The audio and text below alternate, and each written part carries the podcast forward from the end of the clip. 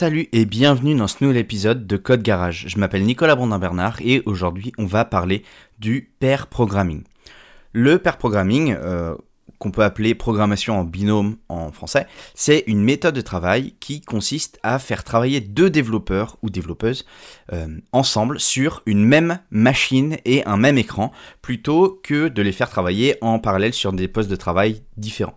Euh, c'est une méthode qui rentre dans le cadre du développement agile, euh, comme c'est indiqué justement dans le manifeste pour le développement logiciel agile, et qui, qui résonne à la phrase les individus et leurs interactions plus que les processus et les outils. Alors pour celles et ceux qui ne sont pas euh, parfaitement familiers avec euh, le concept d'agile, euh, ça arrivera dans un prochain épisode de Code Garage, donc voilà, il faudra juste être un peu patient.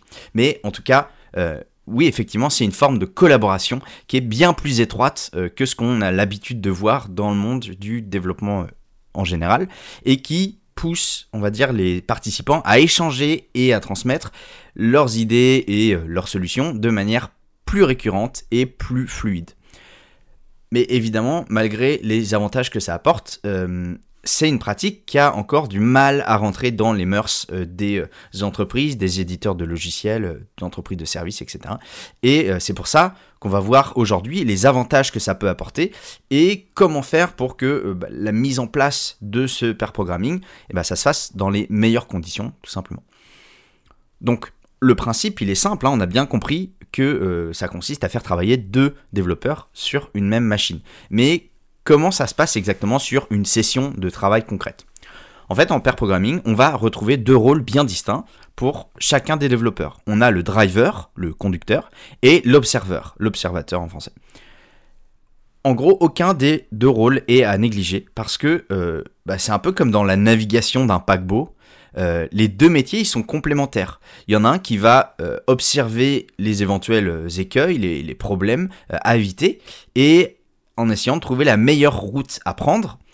Et l'autre va tourner le gouvernail pour euh, suivre la route euh, qui, est, tracée, on va dire, euh, par, l'observateur. Et, et, en ressentant la force du vent, etc., en jetant un œil sur l'état des machines pour être sûr que tout se passe bien.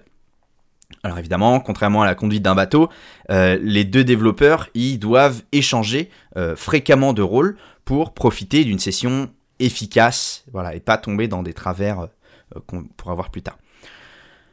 Et on va maintenant détailler euh, chacun de ces rôles. Donc le driver, le conducteur, euh, son rôle c'est d'écrire majoritairement du code et du code propre.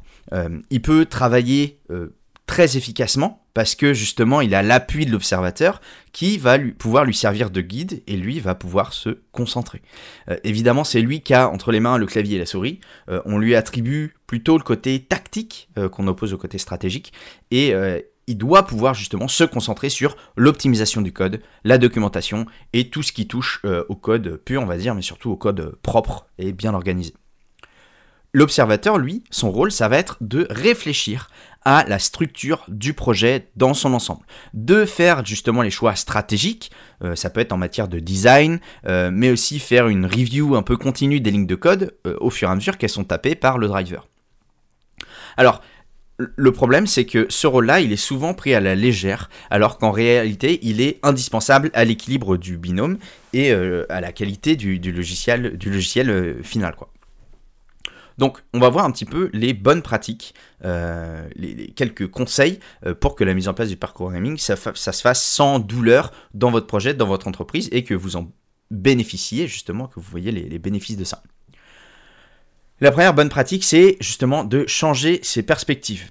Euh, la plus grosse peur qui freine les entreprises à mettre en place cette pratique, ça reste la rentabilité jour-homme du développement du projet. Euh, mais en fait, ça, c'est un problème de perspective. Parce que si on fait travailler deux développeurs sur une même machine, euh, on écrira potentiellement, effectivement, deux fois moins de code dans le même temps. Mais je dis bien potentiellement. Parce qu'en réalité, les gains de cette pratique, ils peuvent être gigantesques euh, si on sait où et quoi regarder.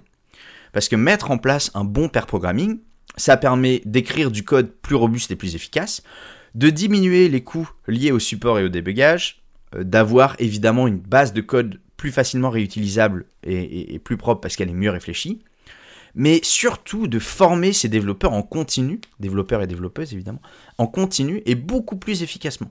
Euh, après, il y a, des effets de bord, on va dire, ça permet d'améliorer la communication et le team building au sein des équipes. Euh, et, aussi de faire rentrer la patience et la pédagogie dans les valeurs de l'entreprise parce que bah, on a des entreprises où c'est pas forcément des valeurs prédominantes et donc ça permet de les faire rentrer encore un peu plus en douceur.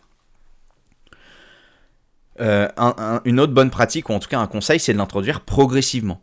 Euh, si vous êtes développeur, euh, développeuse ou chef de projet, on va pas forcément imposer le pair programming comme quelque chose d'exclusif. On va pas faire que ça. Vous pouvez très bien proposer de le mettre en place un jour par semaine pour commencer par exemple. Et ensuite, bah, si la méthode fonctionne bien euh, au sein de vos équipes et de votre entreprise, bah, essayez d'augmenter progressivement le nombre de jours dans, dans la semaine, par exemple, jusqu'à arriver à votre point d'équilibre. Ça peut être 2 jours, 3 jours, 4 jours, 5 jours. Euh, ça peut être que pour certaines équipes. Euh, c'est à, à vous de voir. Et on peut aussi euh, penser à le mettre en place ponctuellement pour certaines tâches sensibles qui bah, requièrent euh, une plus grande vigilance, une qualité de code euh, encore plus élevée. ça peut être quand on touche à des systèmes financiers ou peu importe. Évidemment, la règle principale, je dirais, c'est de ne pas forcer les développeurs et les développeuses. Il y a certains devs qui sont très patients, très pédagogues de nature, et il y en a d'autres qui ne le sont pas du tout.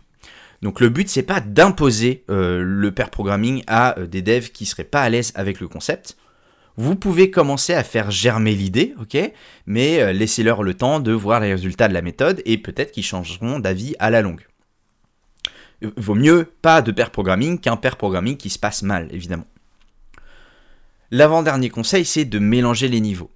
L'apprentissage et la montée en compétence, c'est des vrais points positifs de cette méthode, c'est pour ça qu'on la valorise. Et mélanger différents niveaux, bah, c'est encore plus bénéfique. Faire travailler un développeur expérimenté avec un développeur junior, par exemple, ça va permettre à l'un de progresser plus rapidement et d'acquérir les bons réflexes plus vite.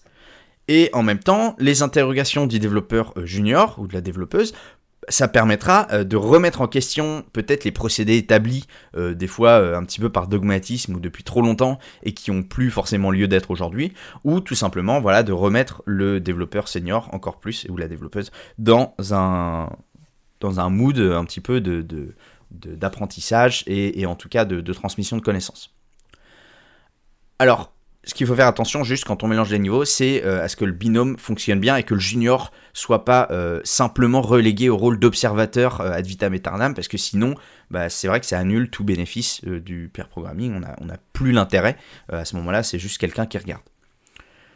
Et donc, pour compléter ça, évidemment, c'est d'alterner les rôles, c'est le dernier conseil que je vais donner parce que l'alternance des rôles, c'est capital, et ça doit se faire normalement sur des périodes relativement courtes. Euh, quand je dis relativement courtes, ça veut dire moins d'une demi-journée, euh, sans être trop court non plus. Euh, on va pas faire des sessions d'un quart d'heure.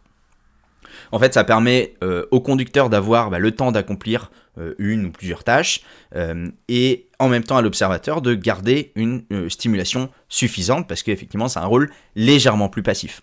En tout cas, physiquement, il est plus passif. Moi, mais c'est un choix très personnel, je dirais que la période optimale, ça doit être entre peut-être une demi-heure et une heure.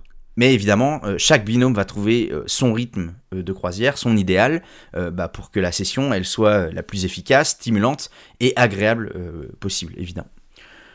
J'espère que cet épisode vous aura plu, vous aura été utile et peut-être qu'il aura permis à certains développeurs et certaines développeuses pardon, de commencer à mettre en place le pair programming dans leurs équipes, dans leur entreprise. Sur ce, euh, je vous souhaite une très bonne journée et à la semaine prochaine pour un nouvel épisode. Salut